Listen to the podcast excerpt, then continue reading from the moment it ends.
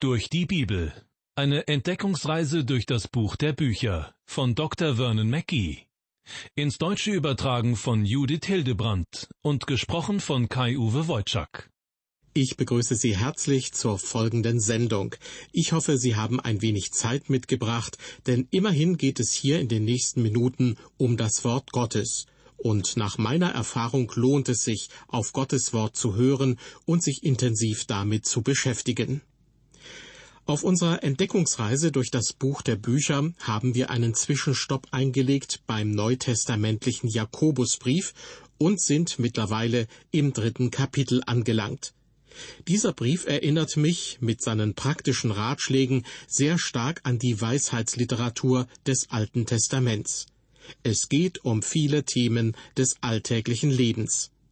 Diesmal stehen die Verse 5 bis 18 im Mittelpunkt.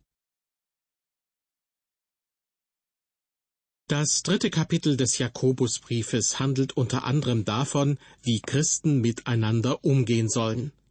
Einen Schwerpunkt bildet hier die mündliche Kommunikation.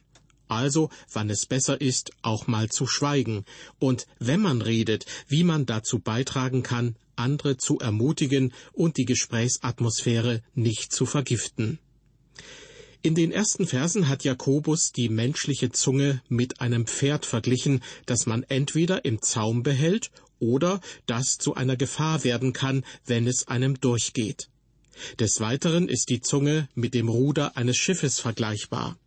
Obwohl ein solches Ruder verhältnismäßig klein ist im Vergleich zum Rest des Schiffes, entscheidet es doch darüber, ob ein Schiff in die richtige oder die falsche Richtung segelt und ob es sicher den Heimathafen erreicht oder womöglich Schiffbruch erleidet. Auch in den folgenden Versen fünf und sechs geht es weiterhin um die Zunge. Jakobus schreibt, so ist auch die Zunge ein kleines Glied und richtet große Dinge an. Siehe, ein kleines Feuer, welch einen Wald zündet's an. Auch die Zunge ist ein Feuer, eine Welt voll Ungerechtigkeit. So ist die Zunge unter unseren Gliedern. Sie befleckt den ganzen Leib und zündet die ganze Welt an und ist selbst von der Hölle entzündet. In der letzten Sendung habe ich es schon erwähnt. Ich habe ein kleines Büchlein über dieses dritte Kapitel im Jakobusbrief geschrieben. Und die letzten Worte von Vers 6 haben mir den Titel dafür geliefert. Die entbrannte Hölle habe ich es genannt. Ja, es ist tatsächlich so. Die Zunge kann von der Hölle selbst in Brand gesteckt werden. Was Menschen mit Hilfe ihrer Zunge von sich geben, kann für andere furchtbare Konsequenzen haben. Das griechische Wort, das hier im Bibeltext verwendet wird, lautet Gehenna und es bezieht sich auf das Hinnom oder Gehinnom-Tal. Im Alten Testament wird an einigen Stellen erwähnt, dass dort Kinder dem heidnischen Gott Moloch durchs Feuer geopfert wurden. Ein fürchterliches Ritual, über das Gott ausdrücklich sagte, dass er es nie geboten habe und dass es ihm nie in den Sinn gekommen sei.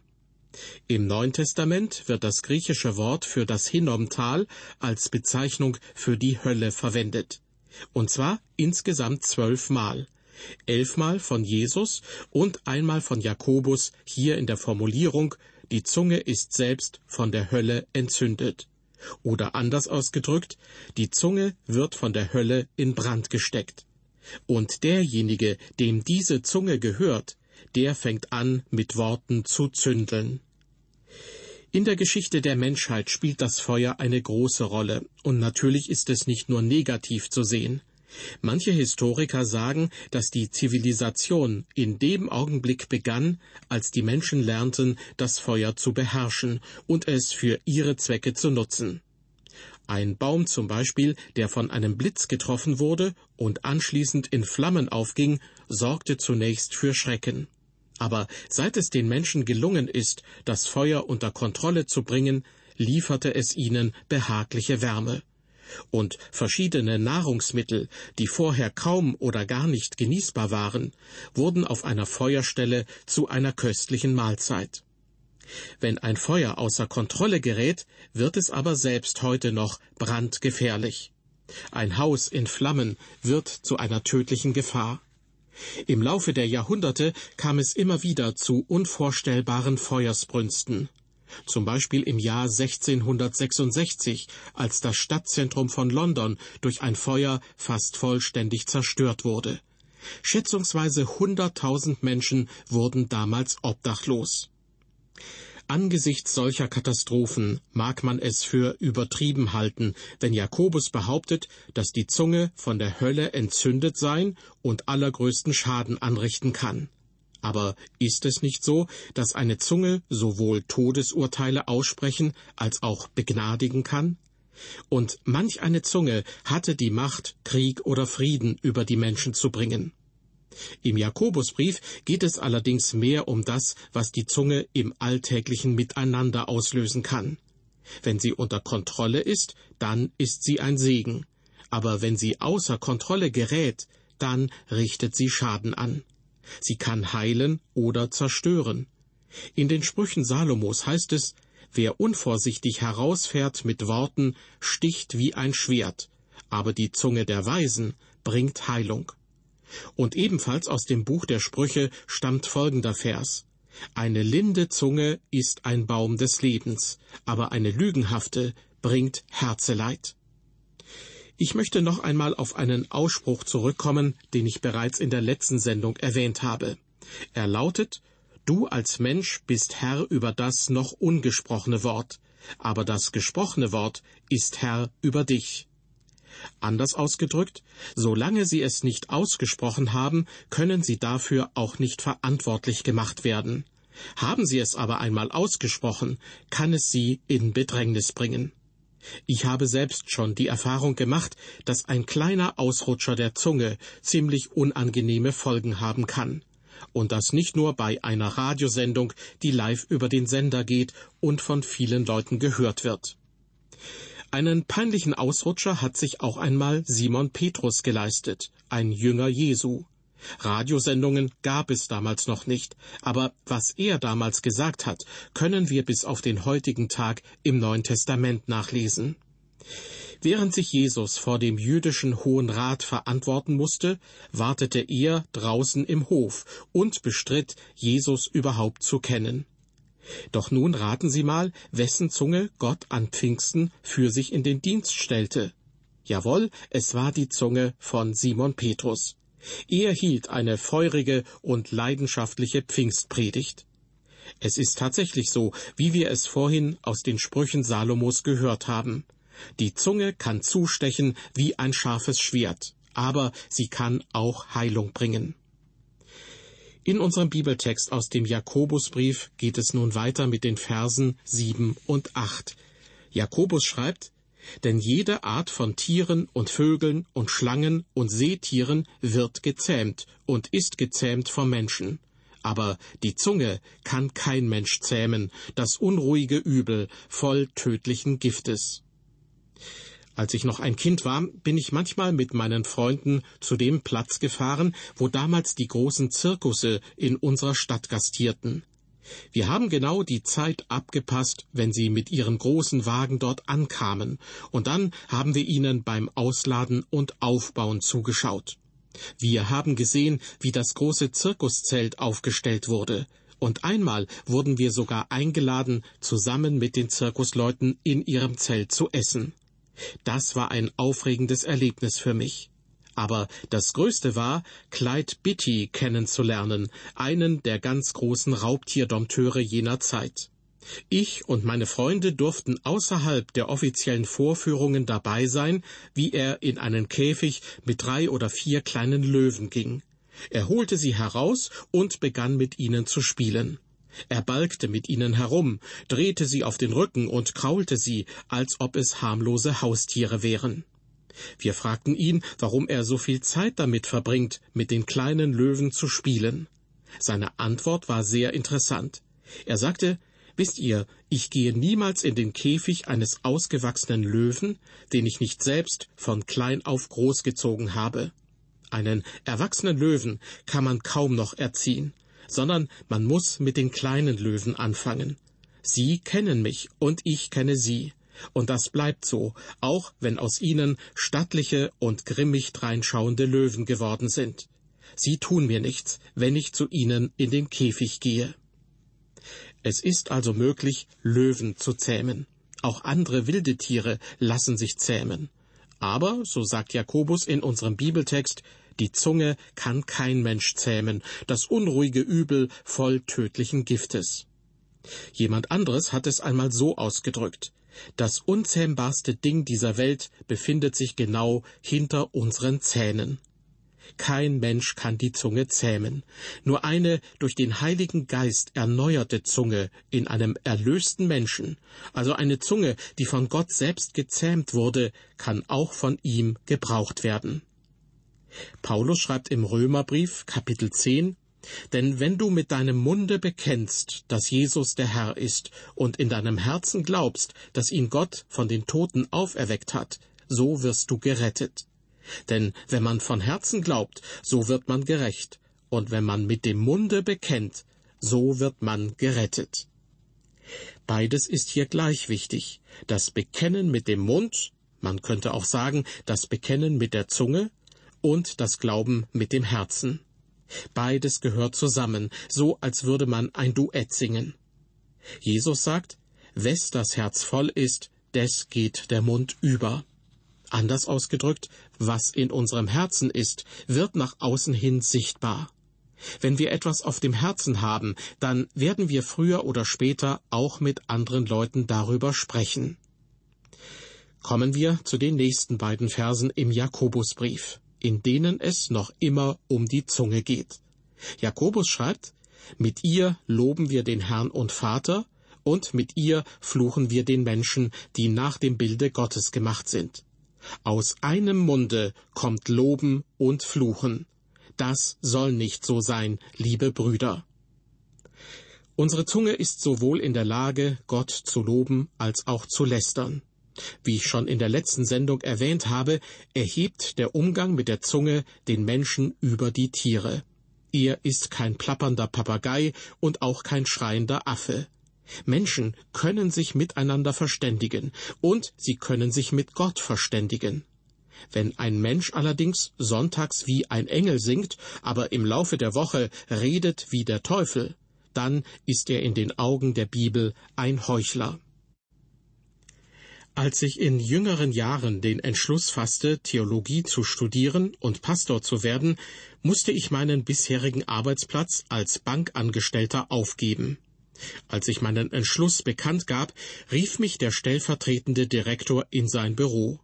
Er war ein Freund von mir, kannte mich also und wusste, was mir im Leben wichtig war. Er sagte zu mir, ich hoffe, dass du ein guter Pastor und ein aufrichtiger Diener Gottes wirst. Und dann erzählte er mir, was er selbst einmal erlebt hatte. Er war für längere Zeit in einer Zweigstelle der Bank auf dem Lande tätig gewesen. Dort gab es einen Bankangestellten, der sonntags im Gottesdienst oft als Gesangssolist auftrat. Einmal hörte mein Freund, wie eine Frau beim Hinausgehen aus der Kirche sagte, das ist einer der wunderbarsten Männer auf dieser Erde. Er singt wie ein Engel. Mein Freund sagte nichts dazu. Aber einige Wochen später ergab sich folgende Situation. Dieselbe Frau saß bei ihm im Büro, um irgendwelche Geldangelegenheiten zu besprechen. Und während sie so miteinander redeten, hörten sie plötzlich aus dem Schalterraum der Bank ein schlimmes Gezeter und Gefluche. Es kam genau von diesem Bankangestellten. Die Frau war völlig entsetzt über diese Ausdrucksweise und wollte wissen, wer von den Angestellten das denn sei. Mein Freund antwortete ihr, das ist der Solist, der sonntags wie ein Engel singt. Liebe Hörer, man kann tatsächlich mit demselben Mund, mit derselben Zunge Gott loben und ihn lästern. Aber es stimmt etwas nicht im Herzen eines solchen Menschen. Jakobus stellt in den Versen elf und zwölf unseres Bibeltextes folgende Fragen. Lässt auch die Quelle aus einem Loch süßes und bitteres Wasser fließen? Kann auch, liebe Brüder, ein Feigenbaum Oliven oder ein Weinstock Feigen tragen? So kann auch eine salzige Quelle nicht süßes Wasser geben. Mit anderen Worten, Menschen können zwei Gesichter haben, ein gespaltenes Herz oder eine gespaltene Zunge, Sie können Gutes und Schlechtes von sich geben. Sie können Gott loben und ihn lästern. Aber wenn wir genau hinsehen, werden wir erkennen, was echt und was geheuchelt ist. Keine Wasserquelle kann gleichzeitig sauberes und verdrecktes Wasser hervorbringen, und kein Baum wird gleichzeitig Feigen und Oliven tragen. Wenn wir bei einem Menschen unsicher sind, dann brauchen wir nur darauf zu achten, wie er lebt. Stimmt das, was er sagt, mit seinem Leben überein? So lässt sich aufrichtiger Glaube meistens schnell erkennen. Weiter geht es mit Vers 13. Jakobus schreibt, Wer ist weise und klug unter euch? Der zeige mit seinem guten Wandel seine Werke in Sanftmut und Weisheit. Hier wird noch einmal betont, dass der gute Wandel, also die Art und Weise, wie wir unseren Glauben im Alltag leben, wichtig ist. Die Zunge ist durchaus in der Lage, einen aufrichtigen und reinen Glauben zu offenbaren. Sie kann ein Zeugnis für Gott sein. Sie kann Worte der Weisheit sprechen. Aber Jakobus ist realistisch. Ihm ist bewusst, dass dies nicht immer bei Christen der Fall ist. Und deshalb schreibt er in Vers 14, Habt ihr aber bitter Neid und Streit in eurem Herzen, so rühmt euch nicht und lügt nicht der Wahrheit zuwider. Neid und Streit sind sicher keine Früchte des Glaubens. Aber die Zunge ist in der Lage, auch solche Dinge in der Gegend herumzuposaunen. Jakobus unterscheidet zwischen der Zunge eines dummen Christen und der Zunge eines weisen Christen. Denn wenn man merkt, dass jemand seine Zunge nicht unter Kontrolle hat, dann wirft das womöglich sogar die Frage auf, ob dieser Mensch überhaupt gläubig ist. Niemand kann mir erzählen, dass jemand, der sechs Tage die Woche auf übelste Weise herumflucht, tatsächlich aufrichtig glaubt, auch wenn er sonntags im Kirchenchor mitsingt. Genauso wenig passt es zusammen, wenn jemand unter der Woche schmutzige Witze erzählt und sonntags im Kindergottesdienst den Kindern die Liebe Gottes näher bringen will. Ihre und auch meine Zunge ist zwar in der Lage, beides zu tun, aber es wird nichts Gutes dabei herauskommen. Jakobus fordert die Christen auf, rühmt euch nicht und lügt nicht der Wahrheit zuwider. Oder, wie es in der Bibelübersetzung Hoffnung für alle sehr treffend heißt, ihr braucht euch auf eine angebliche Weisheit nichts einzubilden, denn in Wirklichkeit verdreht ihr so die Wahrheit. Und nun Vers 15. Das ist nicht die Weisheit, die von oben herabkommt, sondern sie ist irdisch, niedrig und teuflisch. Jakobus macht hier sehr deutlich, dass Streit und Neid in ihrem Ursprung nicht von Gott kommen. Sie kommen überhaupt nicht von ihm, sondern sie sind irdisch, niedrig und teuflisch. Und er erklärt weiter, denn wo Neid und Streit ist, da sind Unordnung und lauter böse Dinge. Mit anderen Worten, eine unkontrollierte Zunge bringt Neid und Streit hervor, die wiederum zu Unordnung und lauter bösen Dingen führen. Das Wort Gottes macht sehr deutlich, dass Gott nicht der Urheber von Unordnung und Durcheinander ist. Die Unordnung, die wir heute in der Welt vorfinden, ist das Werk des Teufels. Und er schreckt auch nicht davor zurück, die Zunge manch eines Menschen für seine Zwecke zu missbrauchen. Dieser Vers 16 hängt sehr eng mit dem zusammen, was Jakobus im nächsten Kapitel darlegen wird. Dort warnt er die Christen davor, sich allzu sehr mit der Welt anzufreunden. Zunächst aber lenkt er unseren Blick mit Vers 17 noch einmal auf die Weisheit Gottes und formuliert auf ganz wunderbare Weise, die Weisheit aber von oben her ist zuallererst lauter, dann friedfertig, gütig, lässt sich etwas sagen, ist reich an Barmherzigkeit und guten Früchten, unparteiisch, ohne Heuchelei. Dieser Vers beginnt mit der Aussage, die Weisheit aber von oben her ist zuerst lauter. Das bedeutet, sie ist nicht vermischt mit etwas anderem. Sie ist sozusagen unverdünnt. Sie ist das Original. Es ist die Weisheit, die direkt von Gott kommt, und Jakobus beschreibt hier genau, wodurch sie sich auszeichnet.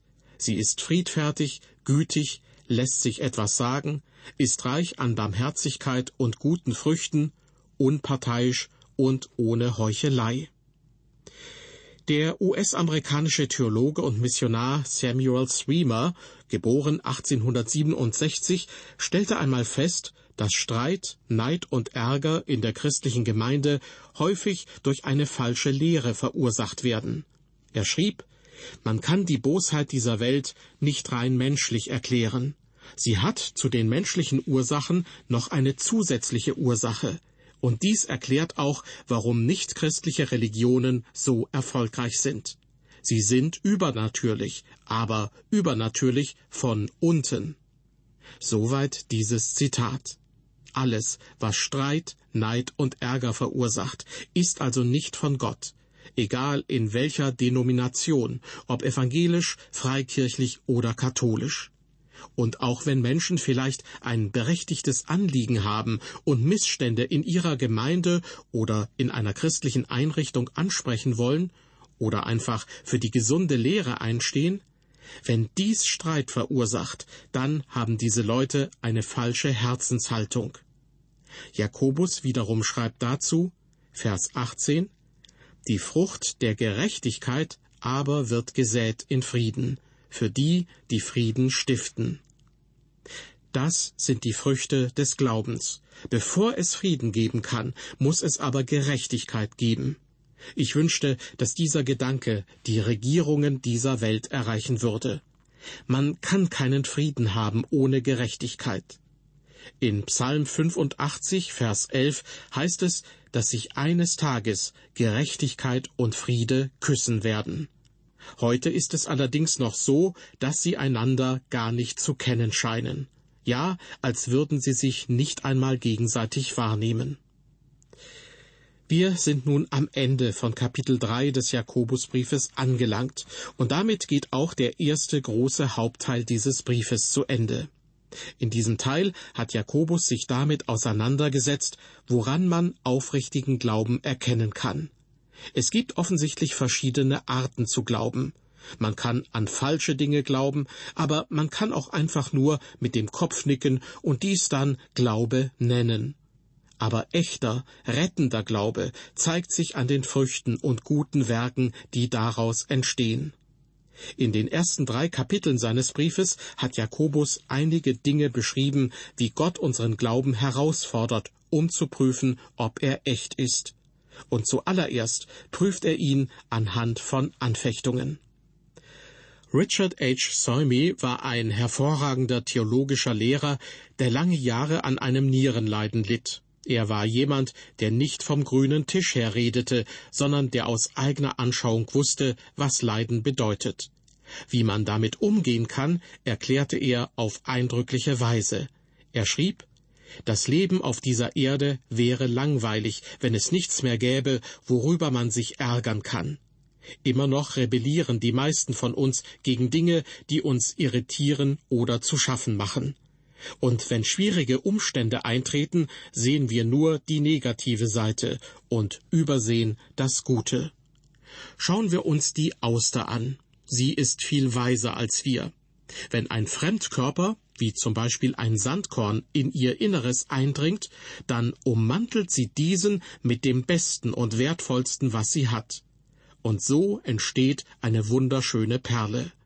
Die Irritation, die vorher noch da war, ist nun gestoppt durch die Ummantelung des Fremdkörpers, und es beginnt eine Perle zu entstehen.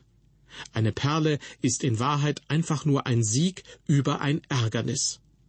Jede Verletzung, die wir heute in unserem Leben erleiden, ist eine Gelegenheit, eine Perle entstehen zu lassen. Je mehr Ärgernisse der Teufel in uns hineinschleudert, desto mehr Perlen werden wir haben. Wir müssen sie nur willkommen heißen und sie komplett mit Liebe ummanteln, mit dem wertvollsten, was wir haben, dem wertvollsten Teil von uns. Dann wird die Irritation verschwinden, aber eine Perle wird entstehen. Wenn wir möchten, können wir irgendwann eine reiche Auswahl an wunderschönen Perlen vorweisen. In dieser Sendung aus der Reihe Durch die Bibel haben wir eine wunderbare Möglichkeit aufgezeigt bekommen, mit Leid in unserem Leben umzugehen. Anstatt dagegen anzukämpfen und dabei womöglich zornig und bitter zu werden, können wir das Leid und den damit verbundenen Schmerz auch annehmen, mit Gottes liebevoller Hilfe. So wie eine Auster aus einem Fremdkörper eine wunderschöne Perle wachsen lässt, kann das Leid in unserem Leben etwas Gutes bewirken. Liebe Hörer, ich wünsche Ihnen die Kraft Gottes, dass Sie so mit Ihrem Leid umgehen können. Bis zum nächsten Mal, auf Wiederhören und Gottes Segen mit Ihnen.